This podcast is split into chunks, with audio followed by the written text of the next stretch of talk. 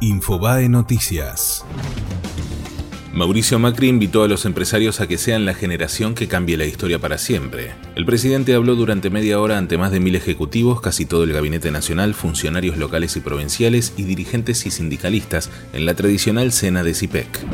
Inversores ahora dudan sobre la capacidad de pago de la deuda de Argentina en 2020. El índice de riesgo país superó los 800 puntos básicos y los bonos de corto plazo ya rinden 15% anual en dólares. El gobierno contrapone que los vencimientos son bajísimos hasta finales del año que viene. Ricardo Centurión compartió una carta con críticas a Coudet y a los hinchas de Racing que lo silbaron. El mediocampista no fue invitado a la fiesta por el título de la academia en la que resultó repudiado por gran parte de los fanáticos y utilizó un extenso mensaje de un seguidor en sus redes sociales para hacer su descargo.